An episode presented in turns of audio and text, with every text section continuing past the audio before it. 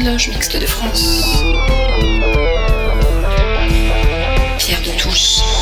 Bonjour à tous, bienvenue dans cette 81e édition de Pierre de Touche, l'émission hebdomadaire de la Grande Loge Mixte de France.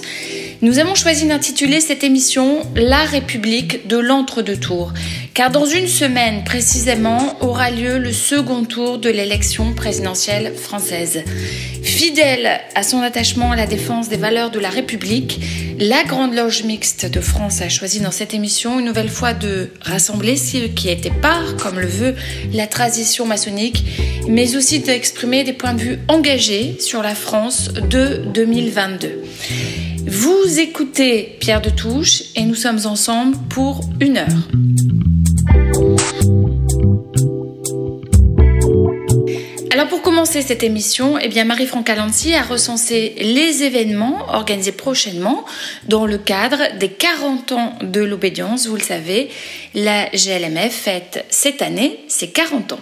40 ans, 40 ans, mais c'est le bout du monde je me suis dit cela, c'était à peine hier. Et voilà qu'aujourd'hui, c'est question de secondes. 40 ans, pas déjà la Grande Loge Mixte de France fête dignement ses 40 ans cette année, dans une série d'événements, tenues blanches ouvertes, conférences publiques, à travers nos Orients, des loges de France et des dom-toms. Une soixantaine de manifestations sont égrenées tout au long de l'année. Soit elles ont eu lieu, soit elles sont en cours jusqu'au 18 décembre 2022. La Grande Loge Mixte de France est une fédération de loges indépendante qui offre la possibilité à chaque sœur et frère de pratiquer de multiples rites et de rassembler des femmes et des hommes de toutes convictions religieuses, d'athées, d'agnostiques. La franc-maçonnerie nous invite, à travers nos rituels de loge, à notre travail, à un temps long, à la réflexion, à la question du sens, et pas seulement à l'action pour elle-même. Nous nous confrontons à l'altérité également, à la découverte de celle ou celui avec, lequel nous n'avons aucun point commun, que nous n'aurions jamais croisé dans d'autres circonstances. Voilà. Nos prochains événements de la Grande Loge de France sont le 9 avril à Béziers, tenue blanche ouverte, s'engager en franc-maçonnerie. Pourquoi? Le 10 avril à Narbonne, tenue blanche ouverte, réflexion éthique sur la relation humain-non humain. Comment la franc-maçonnerie se situe-t-elle? Le 23 avril à Villeurbanne, tenue blanche ouverte, la méthode maçonnique répond-elle aux interrogations d'aujourd'hui?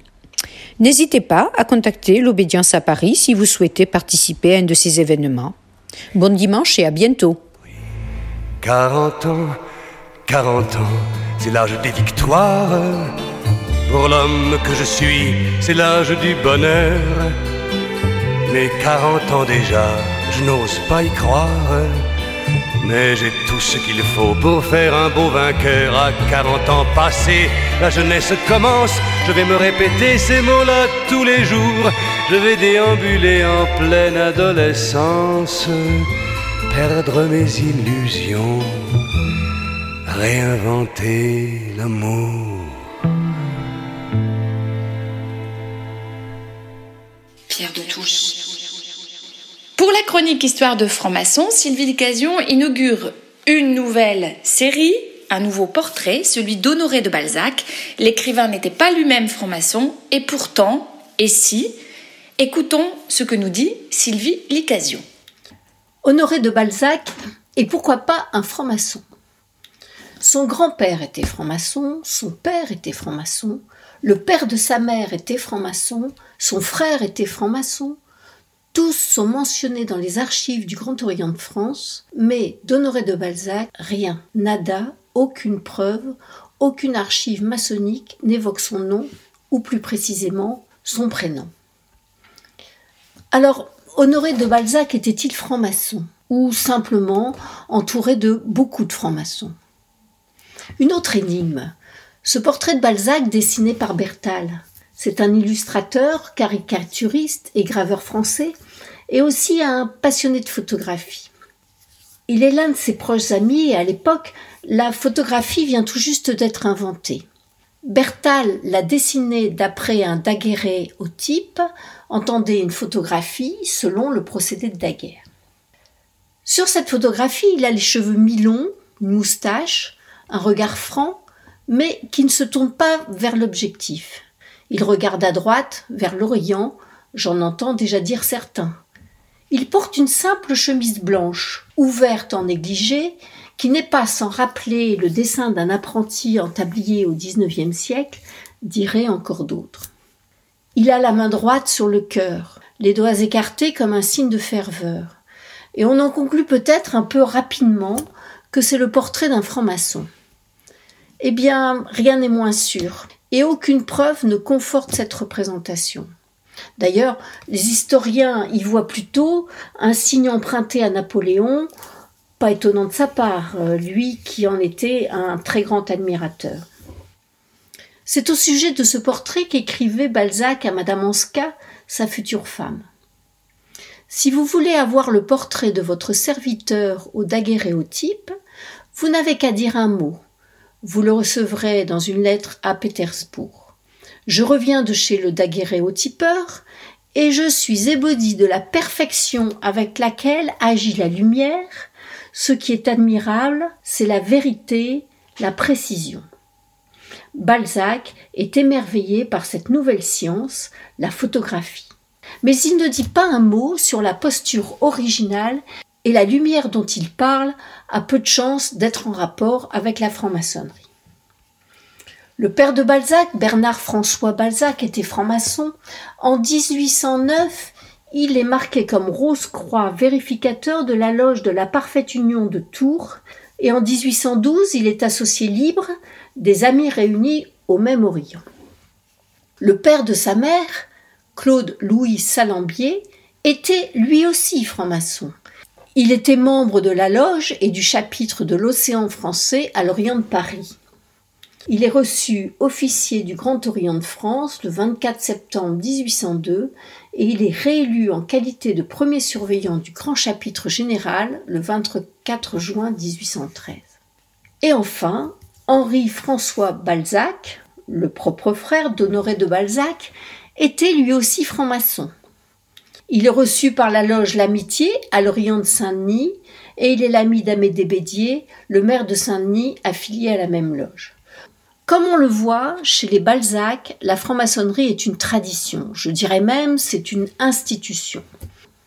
Lorsqu'il voit le jour le 20 mai 1799 à Tours, Balzac se trouve déjà être un fils et petit-fils de francs-maçons. Honoré Balsart était son vrai nom, mais son père prit le nom de Balzac car il prétendait être la souche de la maison Balzac, d'où venait collatéralement la grande famille aristocratique d'Entragues. Honoré y rajouta la particule noble pour devenir finalement Honoré de Balzac. Ce n'est que très banal à l'époque de la Restauration. Son père, donc, est un disciple des encyclopédistes, un ami des Lumières et du progrès, il était pris de liberté, mais partisan de l'ordre. Madame Balzac, elle, est imprégnée d'idées mystiques. Elle lisait les œuvres de Swedenborg, Böhme et Saint-Martin, des philosophes rattachés au courant illuministe qui l'a plongée dans les arcanes de la théosophie. Voilà dans quelle atmosphère a grandi Honoré. Placé en nourrice dès sa naissance, puis dans un pensionnat oratorien, il s'est toujours senti délaissé par ses parents, et il se réfugie dans une lecture effrénée.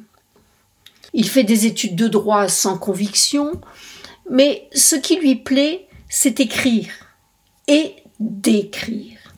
Il devient le maître incontestable du roman du XIXe siècle et le virtuose du réalisme. Résultat, 30 ans plus tard, il a écrit plus de 90 romans et bien d'autres nouvelles, sans compter l'iceberg des inachevés. Son œuvre prend le nom de comédie humaine, car sa grande passion, c'est de décrire l'homme dans sa société. De l'aristocrate au sans-abri, du grand bourgeois au petit commerçant, du politique au spéculateur, de l'avocat au médecin, son œuvre est une véritable encyclopédie sociale. Sa vie d'ailleurs l'est aussi.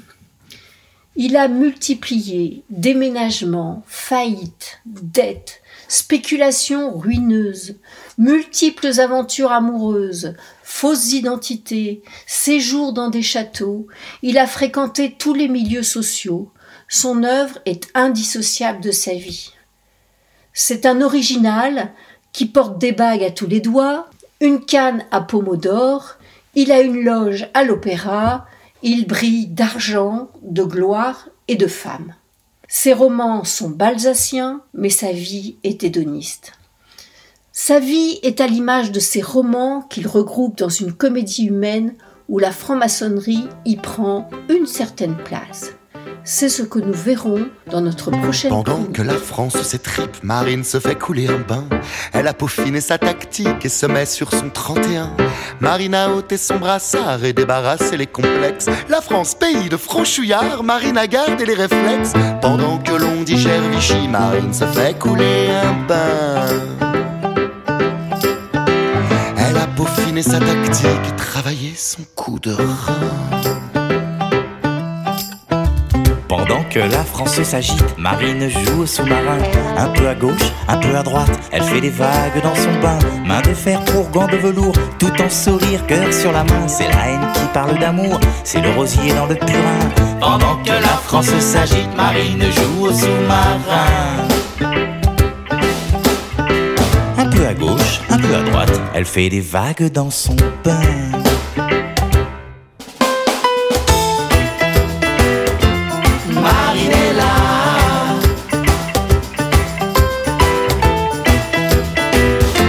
Crachin de son papa. Pendant que les gratte-papiers s'excitent, Marine joue de la mousse dans son bain. L'étoile jaune, c'est du passé, et Marine s'en lave les mains. Marine a ôté son peignoir et va se couvrir de parfum. C'est pas Jaurès, c'est pas Weimar, c'est pas Sarko, c'est pas Pétain. Pendant que les journaux s'excitent, Marine se fait couler un bain.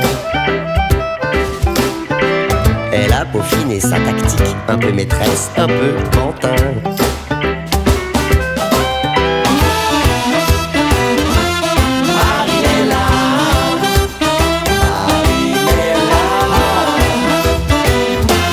De son papa. Marine, Marine, Marinella.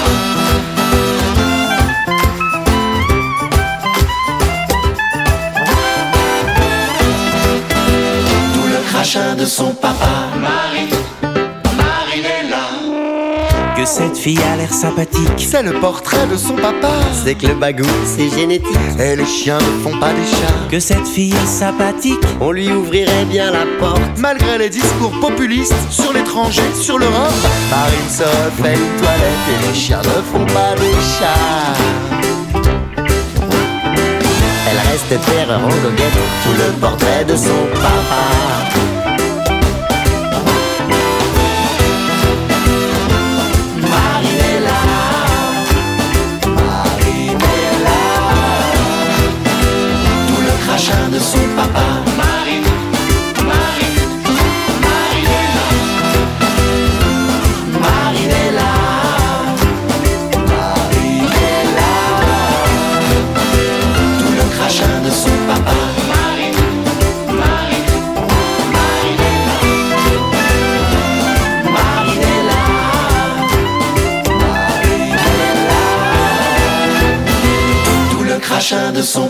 Et vous venez d'entendre le groupe Trio avec le titre Marinella, premier élément de la playlist de chansons portant sur l'extrême droite que nous diffusons aujourd'hui.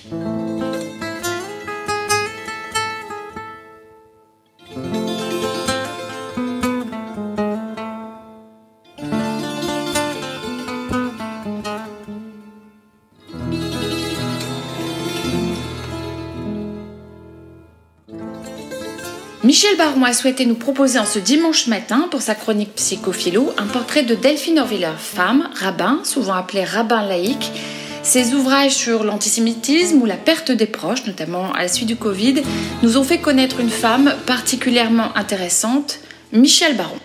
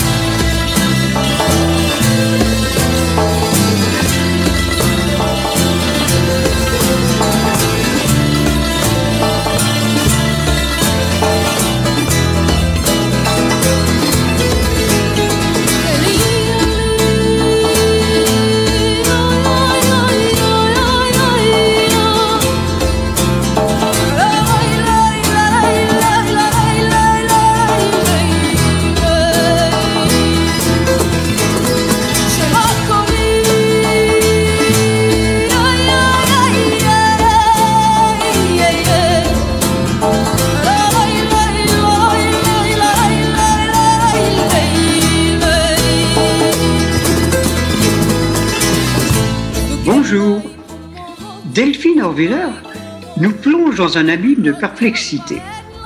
Auparavant, euh, franchement, la vie était plus simple.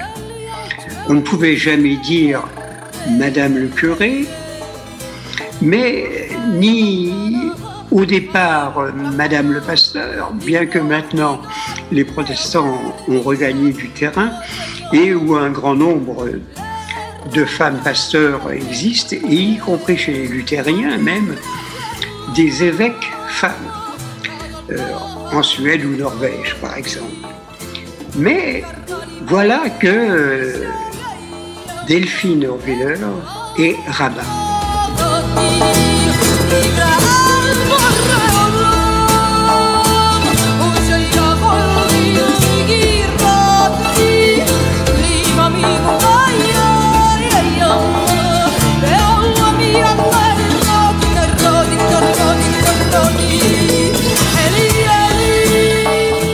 Qu'est-ce que nous allons pouvoir dire Madame le rabbin, euh, Madame la rabbine, pour euh, inventer un néologisme. Donc voilà, Delphine nous met dans l'embarras. Au-delà de la plaisanterie, euh, Delphine Orviller est une femme hors norme. Deuxième femme rabbin en France, elle s'intéresse également au sujet de société, en dehors de son travail purement religieux. Nous lui devons En tenue d'Ève, en 2013 chez Grasset, Comment les rabbins font des enfants, en 2015 aussi chez Grasset, Des mille et une façons d'être juif ou musulman, au seuil en 2017, Comprendre le monde en 2020, au seuil, Réflexion sur la question antisémite en 2020 chez Grasset, Vivre avec nos morts en 2021 chez Grasset. Et Delphine Orwiller vient de sortir un petit ouvrage d'une cinquantaine et une pages qui s'intitule Le rabbin et le psychanalyste, l'exigence d'interprétation. Bien entendu, entre le judaïsme et la psychanalyse existe un lien qui doit beaucoup naturellement à l'environnement de, Freud, mais c'était moins évident pour nous en tant que francs-maçons. Ce qui peut inciter à la lecture de ce texte court et intense en est peut-être son sous-titre, l'exigence d'interprétation. Chose que nous partageons, nous, maçons, avec le judaïsme et la psychanalyse. C'est l'interprétation qui donne sens et met un terme à l'errance, au non-sens. C'est le désir de rassembler ce qui est épars afin de donner une cohérence à l'absurde, de prêter une attention constante au texte, qu'il soit littéraire, rituelique, récit de vie, en sachant que la lecture du monde et de notre monde en particulier ne clôt rien, mais ouvre à toutes les perspectives du voyage intérieur. C'est l'apprentissage du retour au désert, de l'errance, avec en toile de fond l'arrivée dans une très problématique terre promise c'est surtout une invitation que Dieu fait à Abraham de tout quitter et qui lui dit dans Genèse 12, l'air l'ira, qu'on peut traduire par mais va vers toi. Formidable invitation divine à une introspection qui fait passer en premier sa propre foi en soi avant de se lancer dans la connaissance du principe ou d'un Dieu euh, possible ou non. Impossible de prendre la, fuite, euh, impossible de prendre la fuite dans une pseudo-spiritualité si l'on ne descend pas en priorité dans ses enfers personnels. On ne demande pas à l'homme de devenir un petit saint, il convient de laisser la place au doute et au manque qui sont les moteurs même du désir. Dans beaucoup de cas, la perfection ressemble à la mort. Dans la tradition juive, pour habiter une maison, il faut toujours laisser un morceau de mur incomplet ou une pierre manquante dans l'édifice, comme si l'on ne pouvait pas habiter un lieu fini.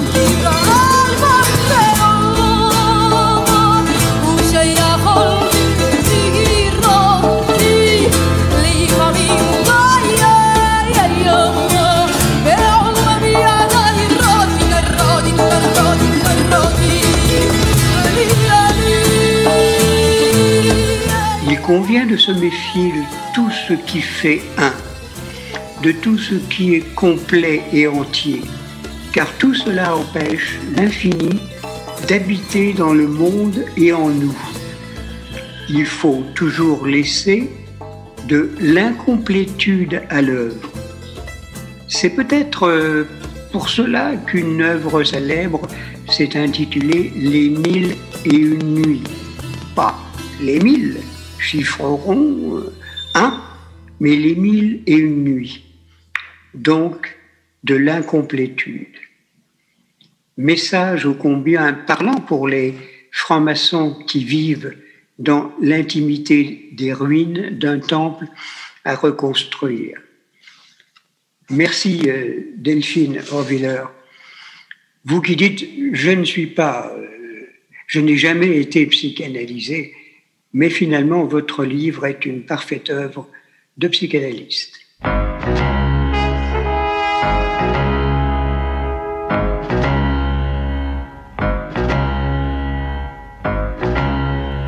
Et si c'était une nuit comme on n'en connu pas depuis, depuis cent mille nuits?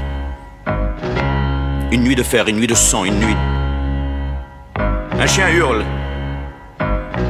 Regardez bien Jean de d'enfer, regardez-le. Sous son manteau de bronze vert, le lion tremble.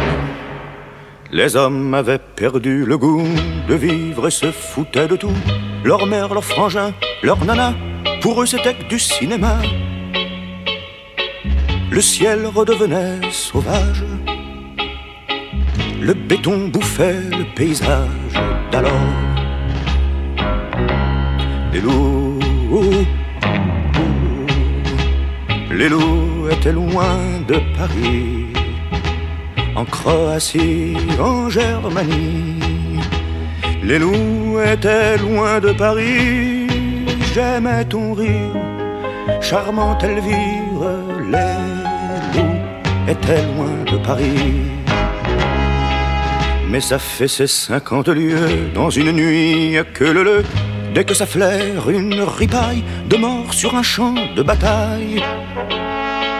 Dès que la peur hante les rues, les loups s'en viennent la nuit venue.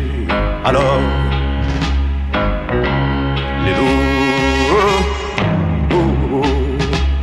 Les loups ont regardé vers Paris, de Croatie, de Germanie. Les loups ont regardé vers Paris, oh tu peux rire, charmante Elvire. Les loups regardent vers Paris. Et voilà qu'il fit un rue d'hiver, sans congestion en fait d'hiver. Volets clos, on claquait des dents, même dans les beaux arrondissements et personne n'osait plus le soir affronter la neige des boulevards. Alors, de l'eau, oh, oh, oh, de l'eau sont entrés dans Paris. L'un par ici, l'autre par Ivry. De l'eau sont entrés dans Paris. Oh, tu peux rire, charmante Elvire sont entrés dans Paris. Le premier n'avait plus qu'un œil, c'était un vieux mâle de Crivoy. Il installa ses dix femelles dans le maigre square de Grenelle et nourrit ses deux cents petits avec les enfants de Passy. Alors,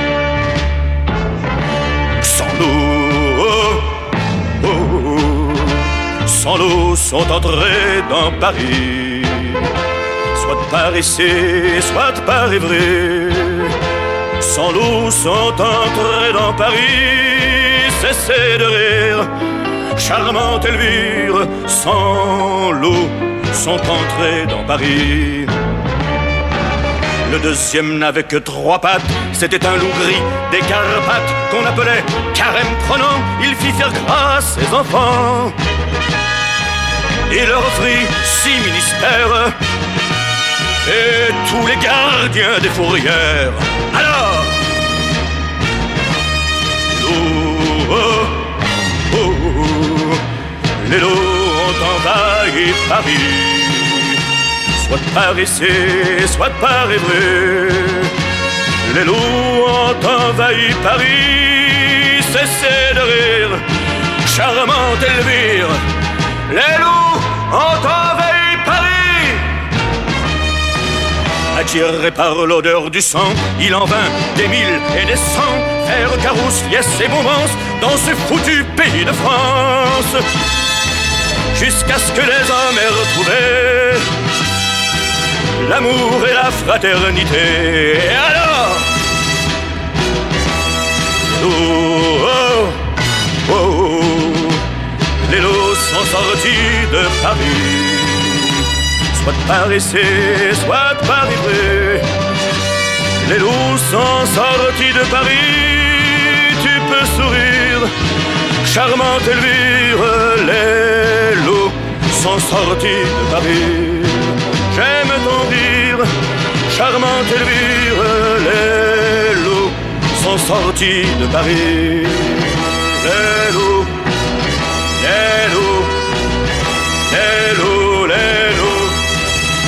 Vous venez d'écouter Les loups sont entrés dans Paris, célèbre titre de Serge Reggiani. La chanson est communément considérée comme une allégorie de l'avancée de l'armée allemande vers Paris en 1940 et une ode à la résistance. Pierre de Touche, une émission de la Grande Loge Mixte de France.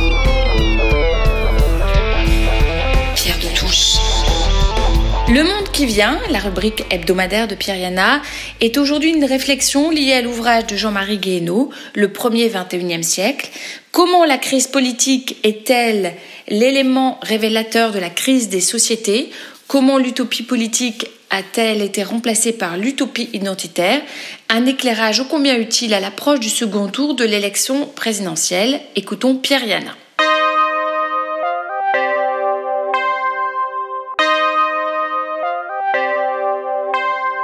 Dans la série Le Monde qui vient, Jean-Marie Guéhenno, Le premier 21e siècle, chez Flammarion en 2021. Il faudrait être d'une rare cruauté, ou pire, d'une grande mauvaise foi, pour reprocher à un auteur de 2021 de ne pas avoir anticipé la violence de l'État russe sur l'Ukraine voisine. Pourtant, le projet de Jean-Marie Guéhenno, dans le premier 21e siècle, porte une grande ambition et, à dire vrai, de grandes facultés d'anticipation. Il entre parfaitement dans cette série du monde qui vient pour expliquer l'état du monde, bien sûr, et en particulier l'état de l'Europe. Guéhenno s'interroge, à dire vrai, sur les métamorphoses de notre période pendant le XXIe siècle, le premier, qui, à dire vrai, commence en 1989 avec la chute de l'URSS, comme si, en suivant les analyses du grand historien anglais Eric Hobsbawm, on se retrouvait devant un grand XXIe siècle comme il y eut un grand XIXe siècle, commençant en 1789 et finissant en 1914, et comme il y eut un court XXe siècle, commençant en 1914 pour finir en 1989, à la mesure du temps des hommes et non de la stricte chronologie. Guéhenno insiste d'emblée sur la fragilité des sociétés démocratiques dans une ère nouvelle, où les partis politiques perdent de leur pertinence. Tout commence en effet avec 1989 et la fin de l'Union soviétique. On va confondre la faillite du soviétisme avec la victoire des démocraties. Souvenons-nous Francis Fukuyama avait même ici évoqué la fin de l'histoire. Le nouvel ordre mondial s'ouvre sur une Europe inachevée et la crise des États-nations. Comment alors ne pas penser que l'actuelle crise ukrainienne n'est pas la poursuite de cette situation? Or, l'aboutissement de deux siècles d'histoire était en vérité la réalisation de l'individu tout-puissant, l'individu, le héros de notre temps, et non la réalisation d'un grand empire européen, par exemple. Pourtant, même le grand philosophe Alexandre Kojève, abandonnant l'enseignement de la philosophie, s'était consacré à la construction de cet empire européen au lendemain de 1945, aux côtés des pères de l'Europe, lui qui disait que l'Europe devait être le nouvel empire en face des deux empires soviétiques et américains. Plus grave, cette réalisation de l'individu citoyen révèle de fait une grave crise de la politique traditionnelle et au premier chef de la social-démocratie qui aujourd'hui échoue à défendre l'État protecteur et ceux qu'il protégeait. La mondialisation est aujourd'hui contre l'État, contre la pression fiscale et donc pour l'individu, nous dit Guéhenno. Pour autant, la grave crise des partis conservateurs, cette fois, éclaire la situation d'une autre lumière, comme par exemple le montrent les derniers résultats électoraux en France. En vérité, protecteur ou libéral, l'État ne semble plus porter les, espérances des sociétés. Il emporte, au contraire, les déceptions. 1989, en vérité, semble sonner la fin d'un projet collectif. La politique se fait alors sans boussole, sans utopie, avec les ressentiments des nouveaux nationalismes. Et l'écologie, si porteuse de sens, ne fournit pas non plus les arguments d'une renaissance du politique, alors que son urgence saute aux yeux. Quelle piste de renouveau donc? Primo, Guéhenno d'abord d'insister sur le nouveau contexte d'Internet, susceptible d'ouvrir un nouvel espace, comme à la Renaissance l'avait fait Gutenberg. Secondo, le développement économique de la Chine et des GAFA oblige à définir de nouvelles stratégies face à la Chine, signifiant ainsi un nouvel ordre mondial, au moins bipolaire. Tertio, le monde entre dans une nouvelle époque de la guerre, avec un État qui devra être protecteur face aux nouvelles puissances. On le voit bien, voire au terrorisme. Que voulons-nous donc? Telle est la vraie question à présent, celle que pose Guéhenno. D'abord, répondre à la crise éthique des démocraties. Peut-être vivons-nous, irons-nous alors vers une nouvelle renaissance qui pourrait à terme permettre de reconstruire les mouvements politiques sur de nouvelles bases. Enfin, last but not least, quelle Europe voulons-nous? Sera-t-elle une variante des États-Unis d'Amérique ou bien un ensemble destiné à s'enrichir, donc à protéger le consommateur plutôt que le citoyen? Au contraire, l'Europe devient-elle un ensemble de nations, un remède à la crise du politique? Où l'on voit ici que la récente crise ukrainienne nous éclaire sur les réponses à apporter à cette situation. L'Europe, assemblée démocratique de nations, protège ses habitants et ses citoyens, qu'elle trouve de véritables réponses à la défense de la démocratie partagée, et non uniquement du consommateur.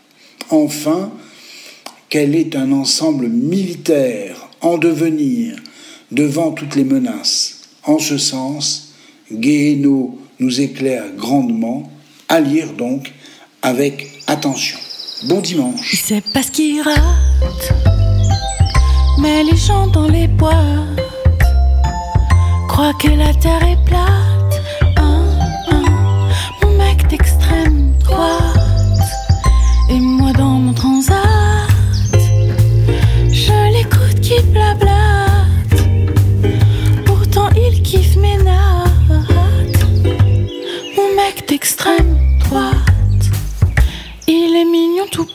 Sous son pull bleu marine. Dans son dernier bulletin, y avait marqué Marine. Et comme les mecs de gauche étaient tous déjà pris, j'ai passé l'arme à gauche et j'ai choisi Thierry. Il est épouvantable avec toutes ses idées. Je le cache sous la table quand il y a des invités. Quand il veut m'énerver, il me parle de Vauquier. Et quand on fait l'amour, il cite Eric Zemmour. C'est parce qu'il rate. Mais les gens dans les bois croient que la terre est plate. Hein, hein. Mon mec d'extrême droite. Et moi dans mon transat, je l'écoute qui blabla. Pourtant il kiffe mes nattes. Mon mec d'extrême droite, il a un arsenal pour quand ça va péter. Il trouve ça normal de pouvoir y poster. Tous les soirs il radote sur les gens dans la rue. Le matin rebelote, ce pays est foutu. Les diamants qu'il convoite, le pétrole qui miroite, tous les noirs qu'il exploite, et les serbo-croates, les roms qui se débattent, les arabes des Carpates. Dès que ça a le temps mat, il s'écrit bas les pattes. Non, et c'est parce qu'il rate. Mais les gens dans les bois croient que la terre est plate. Hein, hein. Mon mec d'extrême droite et moi dans mon transat, je l'écoute qui blabla.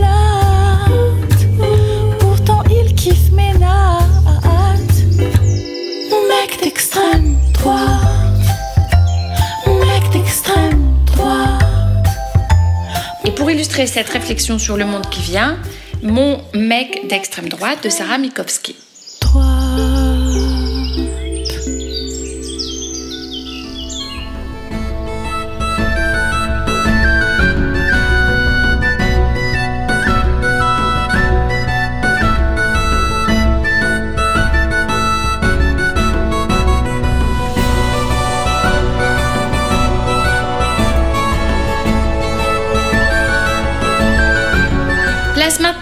La chronique internationale. Notre chroniqueur William Bress s'est intéressé à l'Écosse, une des quatre nations constitutives du Royaume-Uni.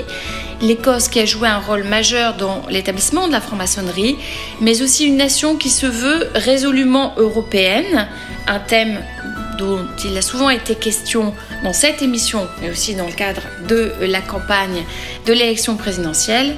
William Bress.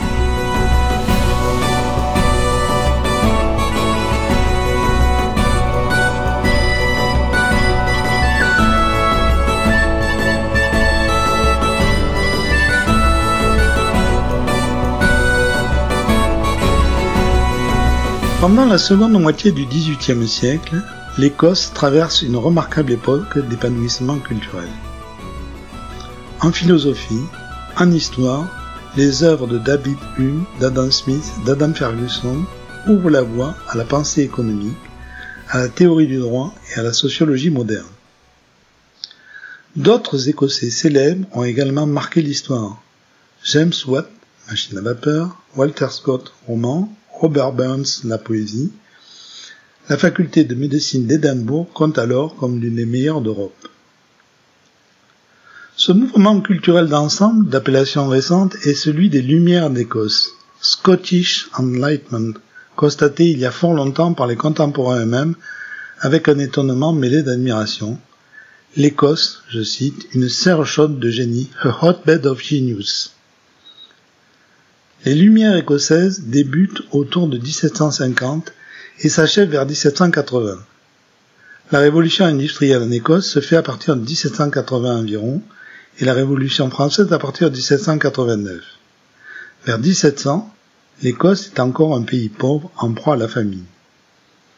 Au XVIIIe, l'Écosse est en capacité de nourrir correctement sa population. Elle exporte de la viande bovine et des céréales en Angleterre et à l'extérieur. Trois secteurs jouent un rôle moteur dans le pays. Le commerce de bestiaux, celui du tabac et celui de la toile.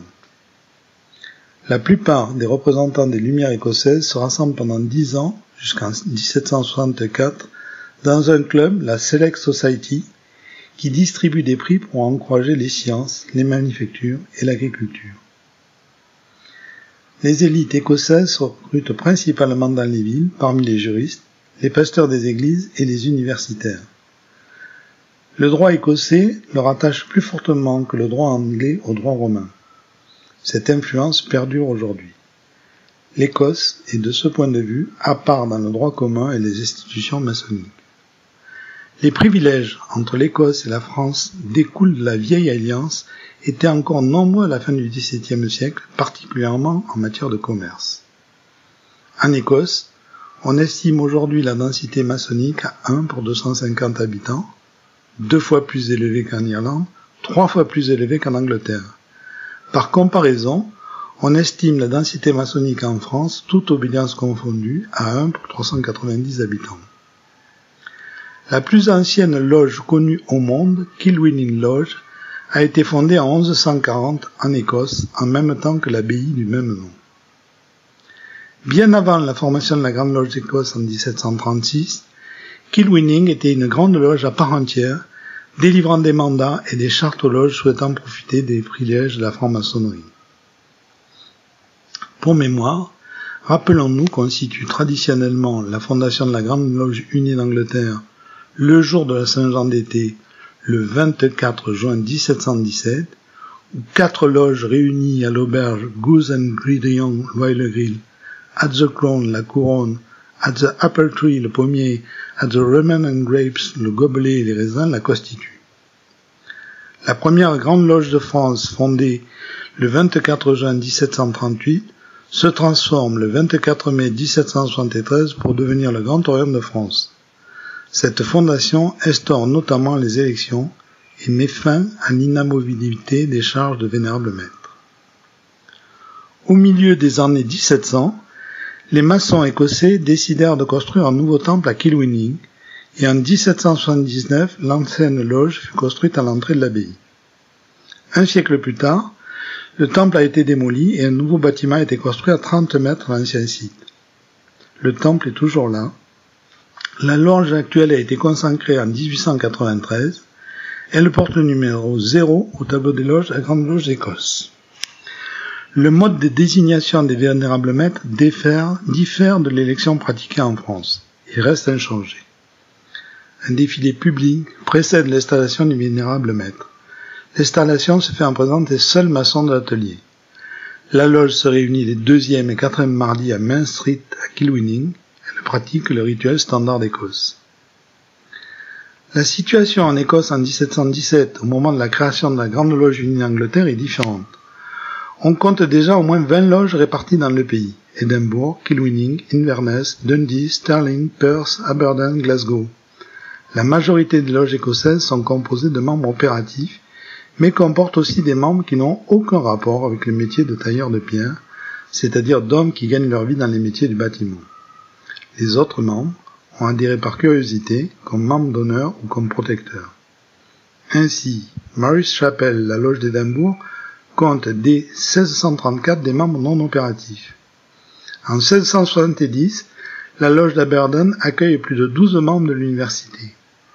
Dans la petite ville d'Oakfoot, la loge fonctionna pendant plus de 60 ans jusqu'en 1764 avec des maçons non opératifs sans jamais demander de patente à la Grande Loge d'Écosse. La culture écossaise oscille en permanence entre le repliement sur soi et celui de l'ouverture sur le monde. Le festival d'Édimbourg, inauguré en 1947, en est un bon exemple. C'est l'une des plus grandes manifestations artistiques d'Europe. L'Écosse entretient une relation privilégiée avec le continent depuis le Moyen Âge. L'accord le plus symbolique reste la vieille alliance, le Old Alliance, de 1295, entre la France et l'Écosse, Philippe le Bel et Jean de. Un soutien militaire en, cas d'attaque avec de l'Angleterre. L'association franco-écossaise, fondée en 1895 à Édimbourg et en 1896 à Paris, reste toujours très active dans la promotion des liens culturels entre les deux nations. 74 villes françaises et écossaises sont jumelées. En 2016, les Écossais ont manifesté très clairement leur volonté de maintien dans l'Europe. Ce pays est dans une phase clé de son histoire, gardien des traditions et soucieux de s'inscrire pleinement dans ce nouveau siècle. L'évolution des institutions civiles et maçonniques est à suivre avec attention. J'habite ici depuis 30 ans comme mes parents et puis les leurs, ceux qui ramenaient de la mine d'antan, un peu de charbon dans leur sueur. Je viens du nord de l'hexagone, on est dimanche, il est 20h, c'est ma terre depuis que je suis môme, mais là j'ai honte d'y être facteur.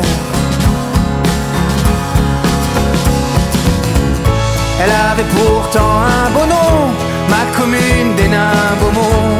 Mais vu la haine dans ses suffrages, moi je déménage. Elle avait pourtant un beau nom, ma commune des nains Beaumont. Mais vu la haine dans ses suffrages, je déménage. Je déménage.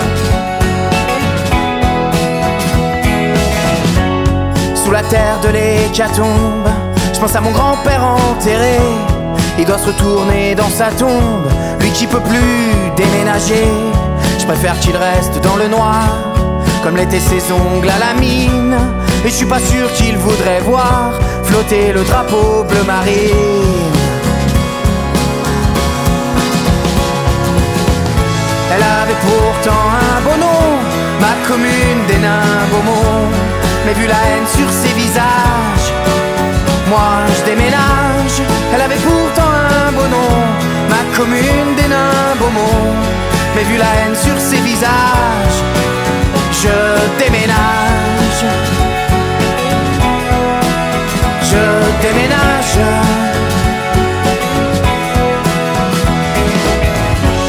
Je suis un de plus qu'un petit facteur qui va au marché le mardi est très observateur. Quand je cligne de l'œil, je photographie.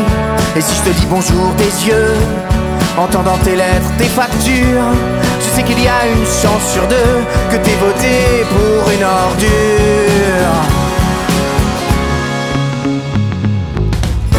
Elle avait pourtant un beau nom, ma commune des nains Beaumont. Mais vu la haine dans le voisinage, moi je déménage. Commune des nains Beaumont. Mais vu la haine dans le voisinage, je déménage. Je déménage.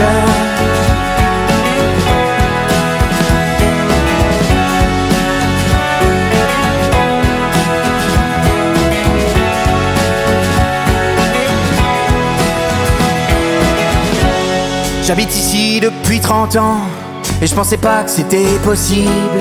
Comme si le chômage à 20% rendait la bêtise transmissible. Le boulanger, les ouvriers et même des immigrés aussi. Comme si se tirer une balle dans le pied faisait courir plus vite. Pardi. Elle avait pourtant un beau nom, ma commune des nains Beaumont. Mais vu que la haine n'est plus en cage, moi je déménage. Elle avait pourtant un beau nom, ma commune des nains Beaumont. Un peu comme tout ce qui est dégueulasse. Alors je me casse je ramènerai mes convictions au temps des prochaines élections pour que le front du maire dégage et déménage.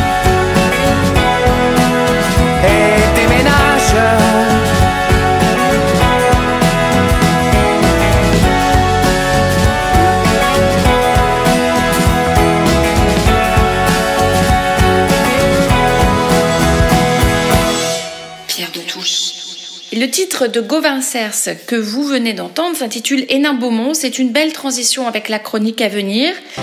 Dans cette émission, nous sommes souvent revenus sur les engagements des francs-maçons et sur leur attachement à la République. Une fois de plus, nous avons souhaité défendre les valeurs de liberté, d'égalité et de fraternité qui nous sont si chères. Il faudrait d'ailleurs ajouter la laïcité et la solidarité. Claire Dozel, dans une chronique stimulante, nous interroge sur la République de l'entre-deux-tours.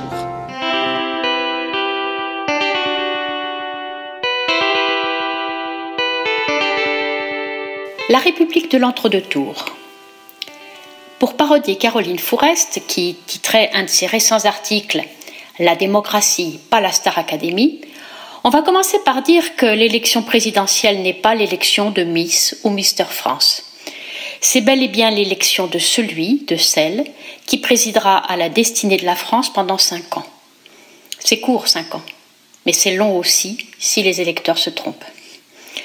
La République est trop précieuse et des peuples proches l'éprouvent cruellement à leurs dépens pour qu'ils se trompent, ceux qui ont la chance d'avoir le droit de vote, d'être les citoyens d'une République.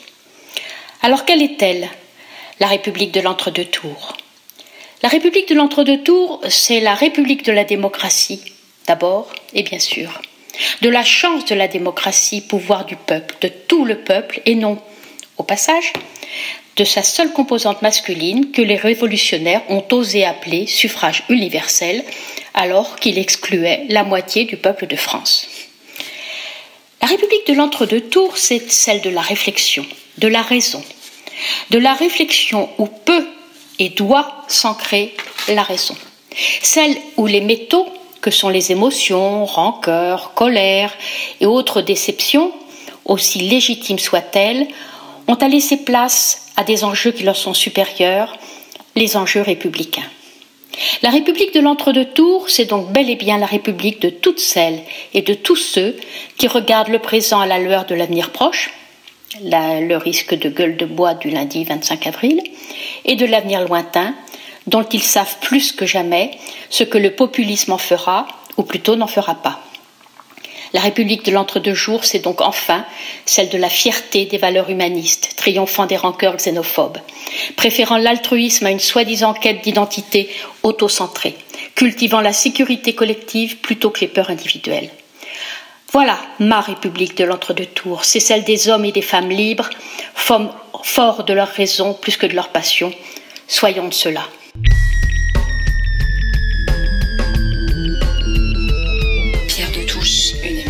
de la Grande Loge Mixte de France.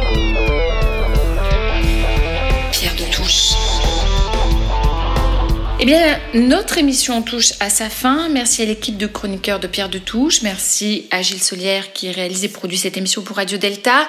Rejoignez-nous sur les réseaux sociaux, Twitter, Facebook, Instagram et YouTube. Nous nous quittons avec Ma colère, une chanson de Yannick Noah, chanson écrite au lendemain du 21 avril 2002 et qui résonne étrangement dans nos oreilles à l'approche du 24 avril 2022. Alors dimanche prochain, bien sûr, nous vous donnons rendez-vous à la même heure, mais n'oubliez pas d'aller voter. Bonne semaine à tous.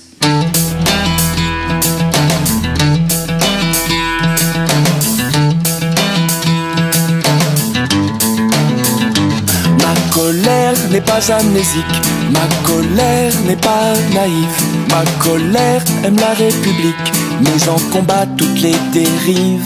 Ma colère croit en la justice, ma colère n'est que citoyenne. Ma colère n'est pas un vice, car elle combat toutes les haines. Ma colère aime la tolérance, ma colère ne triche jamais. Ma colère fait la différence entre une cause et ses effets. Ma colère, n'est pas un front elle n'est pas nationale. Ma colère, a peur aussi. C'est la peur son ennemi. Ma colère, n'est pas un front. Elle n'est pas nationale. Car ma colère a tout l'honneur de combattre la leur.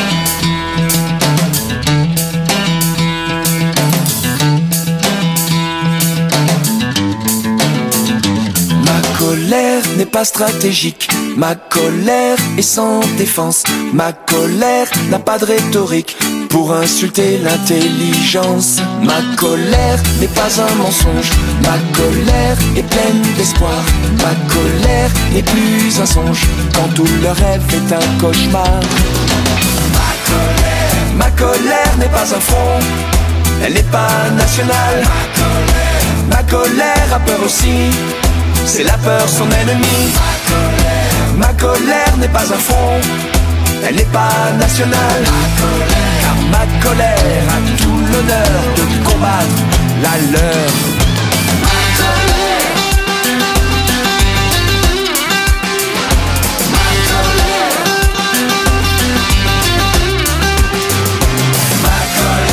Ma colère. N'est pas un front, elle n'est pas nationale. Ma colère. Ma colère a peur aussi c'est la peur son ennemi. Ma colère, sans info, elle n'est pas nationale. Car ma colère a tout l'honneur de combattre la leur. Pierre de Touche.